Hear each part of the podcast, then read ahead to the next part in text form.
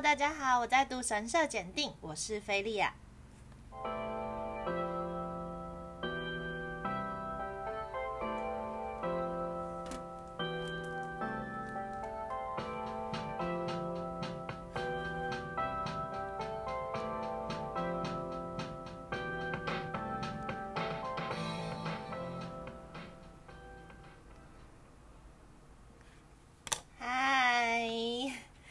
集录完以后啊，我的朋友跟我说，对，而且还不止一个，他们跟我说：“天哪，你听起来太正常了吧？你听起来太冷静了，一点都不像你。”他们说你平常那么强。好的，我也是觉得有点困难啦，因为毕竟要一个人，然后对着麦克风，然后在一个没有人的地方发腔，我也是觉得如果我能做到，蛮厉害的。我现在正在努力，好吗？所以请期待比较强的我。好，那第一章对给没有听到上一集的人的一点前言。我现在在读一本书，这本书叫做《进甲诺伊罗哈》，中文大概会翻成“神社入门”“神社基础”。它是日本神社检定的指定教科书。不过我没有要考这个检定，我只是纯粹想看，对，想读这本书，然后顺便。当做读书记录，一边与大家分享这样子。对，那这个书的第一章节讲的就是鸟居。鸟居的日文叫做 tori。对，这个东西应该没有人不知道吧？至少台湾应该没有人不知道鸟居，因为台湾其实有很多日治时代留下来的鸟居的。算残骸遗址，对，其实蛮多，像九份上面就有，然后比较有名的应该桃园神社嘛，就会有那个鸟居。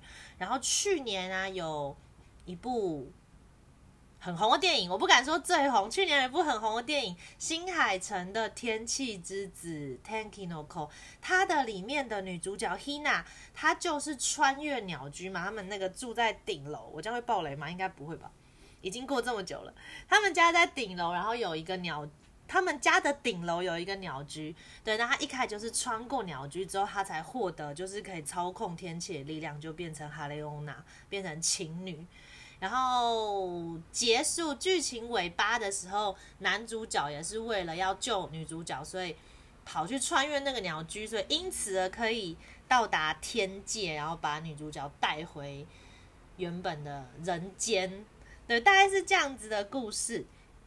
所以鸟居这个东西在设定上面，它就是可以连接神域、神界跟人界的一个入口，或者是说一个结界，大概是这样的概念。所以神社呢，它是一个神明的场所，神社场所。你去进入神社，就通过鸟居，等于说你进入这个神社的领域的意思。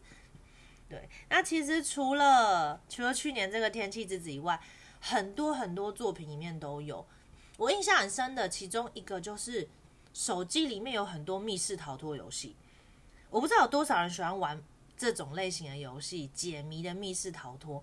然后我遇过好几个例子，它都是用鸟居，就是说啊，某一个人然后被困在神社里面啊，然后无法穿过鸟居，无法离开。对，那。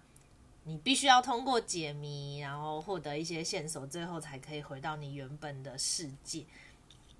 里面有一款我超推的，必须推，叫做四目神。四就是一二三四的四，目是眼睛神，所以它是四只眼睛的神。这款游戏它的游戏公司非常有名，做过很多有名游戏，可能大家都听过一点点。有在玩的话，就《爱丽丝的精神审判》啊，然后。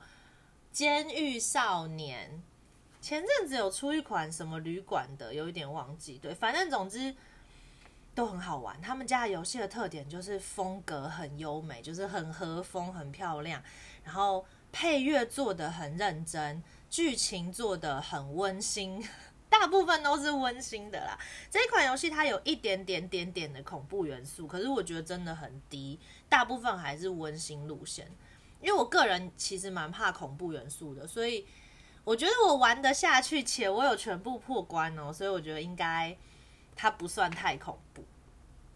那为什么我推荐这个游戏？因为除了它美以外，它里面因为你为了要在好，它的剧情就是说女主角也是因为基于某种理由被某种理由女主角基于某种理由，她被困在这个神社里，然后她也是要在神社里面来回走动，然后遇到很多人去探索各个线索，然后拼凑出某一个故事，然后帮助他可以离开这边。所以你在来回走动的过程中，你就会间接认识到这个神社里面应该要有什么东西。所以，包括你入口进去的地方叫鸟居嘛，然后鸟居的正前方那一条就叫参道，对，参道，嗯，参加的参参道，然后直直走参道走到底，那就是我们平常会去拜拜、去祭拜的地方，就是拜殿，然后拜殿的后面就会是本殿，就是神明镇守的位置。那在餐道的旁边啊，通常你进去之后会要洗手跟漱口嘛，那个叫守水社。然后守水社的附近呢，通常会有卡库拉殿，就是神乐殿或是舞殿，就是在那边可以用歌舞祭祀神明的地方。跟夏木桌，游戏里面好像是没有夏木桌啊，夏木桌就是社务所，类似办公室的地方，对，那边会有一些工作人员。所以，如果你有玩这款游戏，其实很快你就可以知道神社里面有什么东西，因为你真的要花很多时间在那边来回的走来走去。对我蛮推荐的，啊叫四目神，大家有兴趣可以去看一看。对，好，那他讲到这个鸟居啊，书里面就讲说，鸟居它就是门嘛，不一定只有一个。他说有可能会有不止一个的鸟居。那命名方式非常浅显易懂，直观到不行。最大的就是在最外面这个就叫一鸟居，再往里面就是二鸟居、三鸟居，直观到不行。对，那他有特别提到说，鸟居这个图案、这个记号，也就是地图上面的神社，他就会用鸟居当做地图记号放在神社里面。呃，鸟居叫做头利。那他说他的这个语。语言对，就是起源呢，是叫脱离海鲁，就是穿越进入的意思。对，那日本有一本书叫做《古世纪》，是历最早的历史记载的书籍。那这个里面有讲到很多不同的神话。对，那《古世纪》里面他提到的，就是鸟居的起源是跟天照大神有关系。天照大神大家应该熟到不行吧？有在嗯比较宅的人啦，像我，对，因为天照大神真的超多游戏里面都有的，然后通常都是正妹，通常都正到不行，然后而且能力都很强。对，天照大神呢，他在日本神话里面通常也都公认是女性，对，然后他是太阳神，掌管太阳的太阳神，然后同时也是掌管八百万众神的，就是大大，对，很厉害的一个神。他有一个弟弟，弟弟叫做素间明尊，弟弟很雷，就是弟弟是一个喜欢到处搞事，然后胡闹的一个大大，对，也是一个大大，但他就是性格比较冲，然后比较喜欢到处弄奇怪的事情，对，所以有一次呢，这个姐姐天照大神，她就是因为弟弟在搞事，她就很不爽，或者说很难过，所以她就躲到了一个地方。有躲到一个地方叫天石屋户，或者是呃有的说法叫天岩户，对天岩户，所以日本说天岩户传说就在讲这一段，他就躲起来，躲到一个洞穴里面把自己关起来。那你知道他是太阳神吗？太阳神不见就是黑暗，所以呢这个世界就陷入一片黑暗，然后大家就一起崩溃，集体崩溃。所以这时候呢，这个他底下带领的八百万众神为了让世界恢复光明，他们就讨论的结果，决定在那个洞穴外面开趴。没错，就是开趴。他们就聚集了大家，然后在外面啊，有一个女神在那边跳舞，然后大家那边很嗨，就想要把天照大神引出来。对，然后还有人他就准备了一百只鸟。有一些说法是说是鸡啦，对，但是我看这本书里面，他只有写到，哎，但他其实就是鸟啦，对，鸡，他就准备一百只的这个鸡，然后让它站在木头上面一起叫，对，反正就是把场面弄得很混乱，就对。这时候天照大神终于觉得到底在干嘛，就跑出来看，对，那他一跑出来，当然就被大家这样啪抓出来。对，然后世界就恢复了光明。这个故事大概是这样子，对，所以大家就说哦，这个鸟站的的这一块木头就是鸟居，就是托利，所以鸟居的起源、神话起源是这样。对，然后再来，他讲到说鸟居的构造，这本书因为它是初级啊，所以他讲的其实真的是蛮浅的。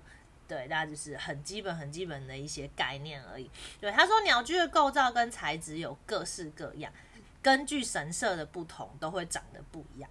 对，那基本的构造有两种，这个也是我第一次知道。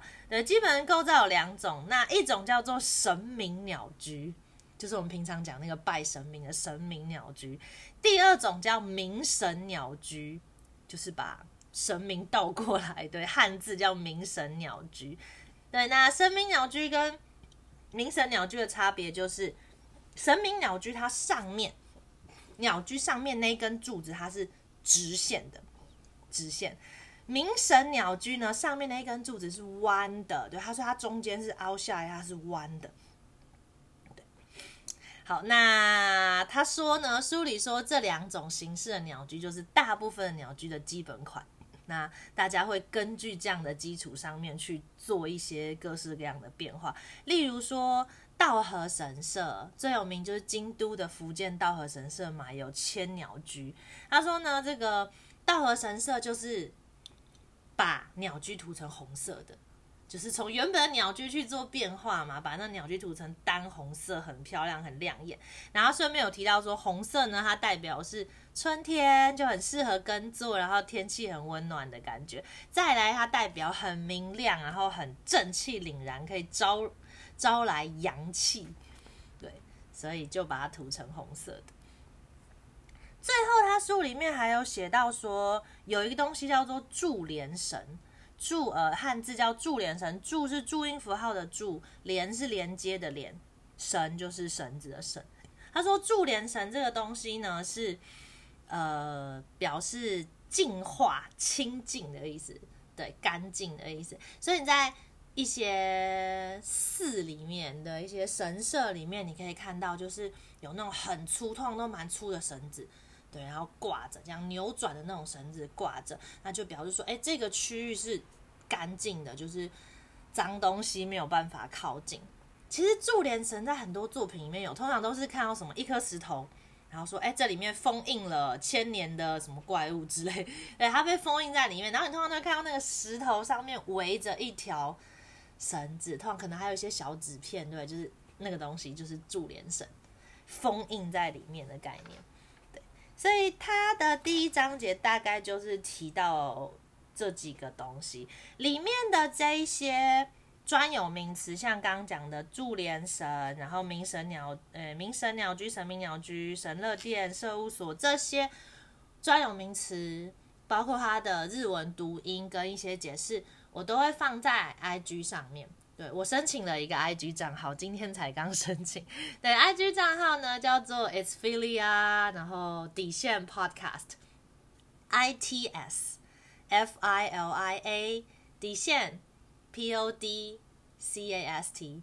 对，那如果说大家可以的话，可以帮我 follow 一下这个账号，我会把呃每一个篇章里面的一些专有名词放到上面去，就大家可以参考一下。